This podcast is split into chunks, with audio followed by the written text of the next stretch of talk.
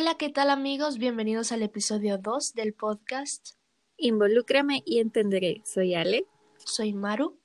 Y te motivamos a que nos escuches y compartas con nosotras tus experiencias. Si no has escuchado el episodio número 1, te recomendamos que lo escuches y así podrás comprender de mejor manera el tema que tocaremos hoy.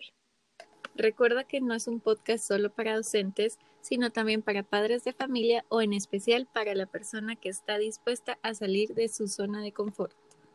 Bueno, y sin más preámbulos, comencemos.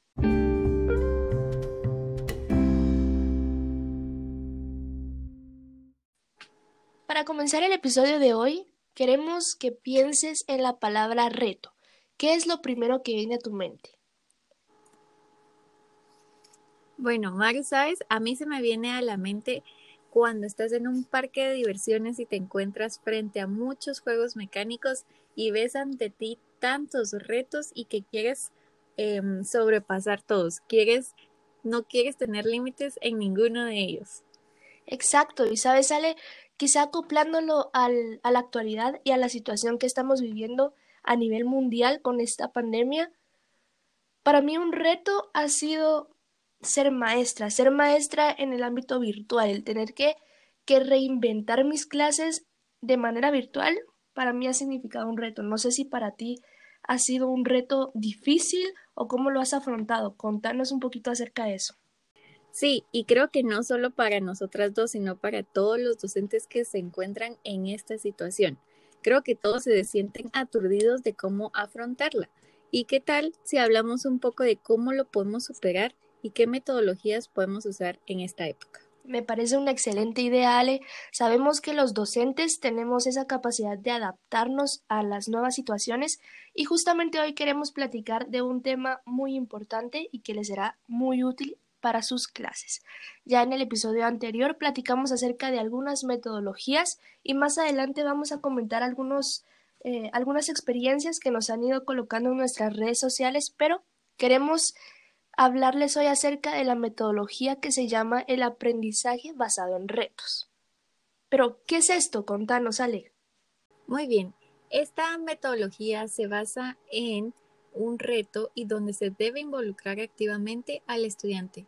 Es un enfoque pedagógico donde hay una situación problemática real y lo que implica es que los alumnos o nuestros hijos creen una solución para este reto siempre y cuando esté vinculada a su entorno. A esto podemos añadir que esta metodología va a ser mucho más significativa porque el estudiante va a ser el protagonista de su aprendizaje. ¿Sí? Al nosotros plantear el reto como docentes o incluso como padres de familia, al plantear el reto, esto detona que se obtenga el conocimiento de una manera mucho más específica y mucho mejor. Así es, Maru. Y así como las otras metodologías, esta también cuenta de pasos para llevarla a cabo. Te voy a comentar los pasos para llevarla a cabo. Es idea general, pregunta esencial y luego surge el reto, que es nuestro principal enfoque. Luego existen preguntas, actividades y recursos guía que sirven como modelo para los estudiantes. Luego viene la solución, cómo se puede implementar, se evalúa este proceso y al final ellos hacen una publicación de lo que llevaron a cabo y por supuesto reflexionando como último paso. Perfecto, así que ahora les vamos a comentar de qué se trata o de qué consta cada uno de estos pasos. Como ya sabemos, la idea general es nuestro primer paso y este es un concepto amplio que puede ser explorado de múltiples formas. Es atractivo para los estudiantes y se puede basar en cualquier tema pues que sea de su interés. Luego viene la pregunta esencial, algo clave en esta metodología. ¿Y por qué? Es porque guía a los estudiantes hacia aspectos más manejables del concepto global. Muy bien, el reto, como ya sabemos que es nuestro enfoque principal, tiene que surgir de la pregunta esencial. Este, este proceso va de la mano con todos los pasos y este se articula e implica a los estudiantes para crear una solución que puede resultar en una acción concreta y significativa para ellos. Luego vienen todas las guías, que son las preguntas, las actividades y los recursos, pues estos son generados principalmente por los estudiantes y ellos son los que deben representar su conocimiento para desarrollar exitosamente una solución. Tenemos entonces la solución al reto que nosotros hemos planteado y este, como es suficientemente amplio, podrá tener una variedad de soluciones a la que los estudiantes pueden escoger cuál es la que para ellos sea la mejor opción. Y luego viene la implementación y es aquí donde ellos prueban su eficacia y pues si es adaptable a un ambiente auténtico o en este caso pues su entorno. Luego tenemos la evaluación. Nosotros como profesores y docentes podemos evaluar todo el proceso del, del, reto, es decir, desde que se plantea el reto, el proceso que los estudiantes llevan a él, hasta el producto final. Se, se tiene que tomar en cuenta que tenemos que evaluar todo el proceso para que se tome, para que sea válido. Y luego es la validación y es donde el profesor o los expertos, y aquí es donde entramos nosotros, jugamos un rol vital en esta etapa. ¿Pero por qué? Es porque es donde nos vamos a dar cuenta si la solución es adaptable al reto que fue propuesto. La documentación y la publicación son recursos que le van a servir a los estudiantes como un portafolio del trabajo que, que han hecho. Y luego la reflexión y diálogo. Por ser el último paso no significa que sea menos importante. Y pues aquí es donde ellos profundizan sobre su solución, sobre su reto, sobre qué aprendieron durante todo este proceso y los conceptos y diferentes experiencias que aprendieron e incluso cómo interactuaron con la gente. Bueno, tenemos por acá algunos comentarios y algunas preguntas que nos han dejado en nuestras redes sociales. En cuanto al, primer podcast, recuerden que platicamos acerca de, de, las metodologías del aprendizaje basado en proyectos y en problemas. Y nuevamente gracias, quiero hacer este espacio para agradecer su apoyo, por seguirnos, por estar pendientes de los días que publicamos el podcast. Recuerden que pueden seguirnos escuchando en sus plataformas favoritas. Entonces vamos con la pregunta 1 de Carlos Rojas y dice, ¿en qué área puedo aplicar estas metodologías?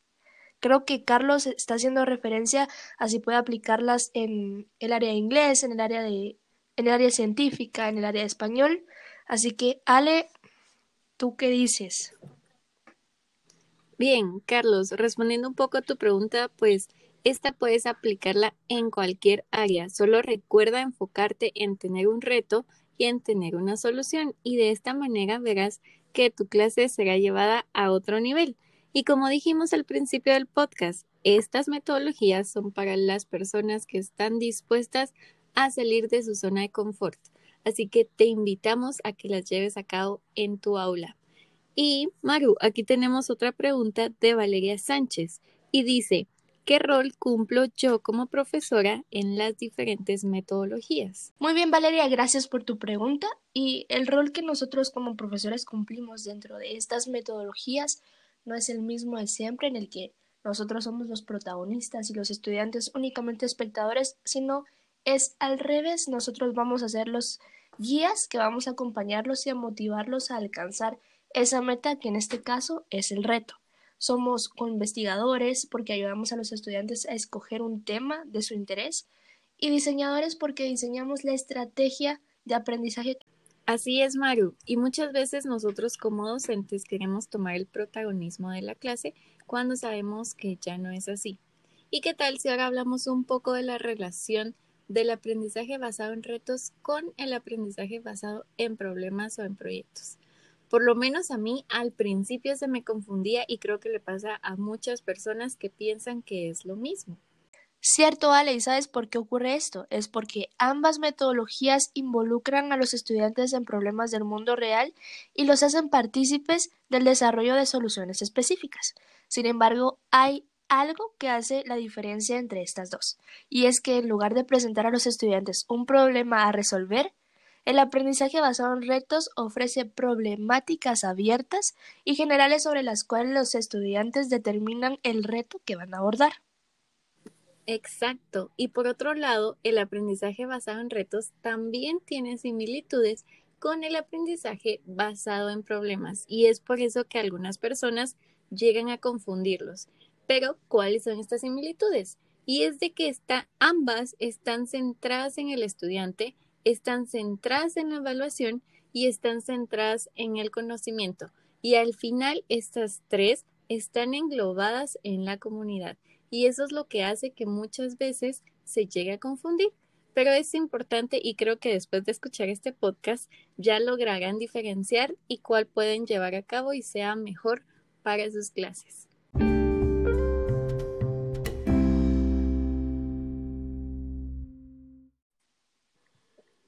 Ok, retomando, ya que hemos profundizado un poco en algunas metodologías, queremos contarte que el aprendizaje basado en retos tiene algunos beneficios para tus estudiantes. Uno de ellos es que los estudiantes van a lograr una comprensión más profunda en los temas, van a aprender a diagnosticar y a definir problemas antes de proponer soluciones. Y también van a desarrollar su creatividad, y no solo ellos, sino tú también como guía que eres para ellos. Claro, Ale, tú al verte inmerso en la creatividad llevarás tus clases a otro nivel. De igual manera, los estudiantes se involucran tanto en la definición del problema como en la solución que desarrollan para resolverlo. Esto es muy importante porque en un proceso muchas veces los estudiantes fijan su importancia únicamente en el resultado final. Y sabes que me encanta que ellos se van a sensibilizar ante una situación van a desarrollar también procesos de investigación, van a lograr crear modelos e incluso van a trabajar de forma colaborativa. Pero no nos referimos solo entre ellos, sino también con otras áreas, a lo que se le llama multidisciplinariamente. Los estudiantes se acercan a la realidad de sus comunidades, establecen relaciones con gente especializada que contribuye a su crecimiento profesional. También los estudiantes van a fortalecer una conexión entre lo que aprenden en el colegio o en su escuela y lo que van a percibir en el mundo que los rodea. Y creo que es un gran beneficio porque al final lo que queremos es que ellos pongan su aprendizaje y lo vean en su entorno. Y por último, pero no por eso menos importante, es que los estudiantes tienden a desarrollar habilidades de comunicación de alto nivel a través de uso de herramientas sociales y técnicas de producción de medios para crear y compartir las soluciones que desarrollaron por ellos mismos. Esto se ve reflejado, como hemos platicado anteriormente, en la reflexión y en los datos que ellos han obtenido de su proyecto o bien en este reto. Ale, te cuento que por acá tenemos otras preguntas y vamos con Ingrid López y dice, como docente, ¿cuál es el primer paso que debo dar para poder implementar esta metodología o bien estas metodologías en mi salón de clase? Bien, lo primero que debes hacer es introducir a tus estudiantes el nombre de la metodología. Y luego, por ejemplo, en este caso, si vas a utilizar aprendizaje basado en retos, luego debes explicarles cómo es que funciona este proceso, que hay que proponer una problemática y luego una solución y puedes apoyarlos también dando la definición sobre retos, como nosotras lo hicimos al principio del podcast. Y luego, al final, les vas a comunicar a ellos qué es lo que esperas en este reto o en este proyecto. Aquí hay otra pregunta de Pablo Noriega y dice, ¿cuál es la mejor manera de evaluar esta metodología? ¿Qué dices tú, Maru? Muy bien, Pablo, te cuento que hay dos tipos de evaluaciones que puedes utilizar para corroborar este proceso y tenemos la evaluación formativa y la evaluación sumativa. Te voy a explicar un poquito de qué trata cada una. Tenemos la evaluación formativa y la evaluación sumativa. Dentro de la evaluación formativa está toda aquella retroalimentación por parte del profesor e incluso comentarios de otros estudiantes que trabajan en los mismos espacios tanto físicos como virtuales. Se pueden realizar observaciones, diarios, revisiones de pares, conferencias con profesores e incluso revisiones graduales del trabajo basadas en rúbricas. Dentro de la evaluación sumativa debes brindar eh, una retroalimentación a los estudiantes directa e inmediata. Puedes hacerlo a través de exposiciones, debates y puede ser tanto individual como grupal. Me parece excelente cómo podemos evaluar con esta metodología. Y también, antes de irnos, queremos contarte que también hay recursos que puedes utilizar en el aprendizaje basado en retos. ¿Y cuáles son estos? Pues puedes utilizar rúbricas, puedes utilizar diarios de campo o blogs, descripción de algún proyecto o un plan de negocios, incluso pueden hacer presentaciones a compañeros o a personas externas. También puedes utilizar evaluaciones en ambientes reales de operación, conferencias, productos tales como reportes, artículos, videos, audiolibros e incluso autoevaluaciones. En definitiva, no queremos que te pongas ni les pongas grandes retos a tus estudiantes para empezar. La detección de un problema no es una tarea fácil y tampoco lo es la reflexión sobre el mismo o la búsqueda de posibles soluciones. Por ello, resulta esencial y diría incluso que urgente hacer conscientes a nuestros alumnos que cómo los pequeños pasos pueden llevarnos a una buena dirección y a marcar la diferencia para mejorar nuestro entorno o nuestra sociedad. Hemos llegado al final de este episodio. Esperamos que haya sido de mucho provecho y que puedas aplicarlo de ahora en adelante. También recuerda darle like y suscribirte y compartirlo con las personas que crees que más lo necesitan. También te invitamos a que compartas con nosotros las experiencias que has tenido al utilizar alguna de estas metodologías o también si tienes alguna duda, puedes escribirnos para responder tus preguntas en el siguiente episodio. Esto fue Involúcrame y entenderé. Hasta la próxima.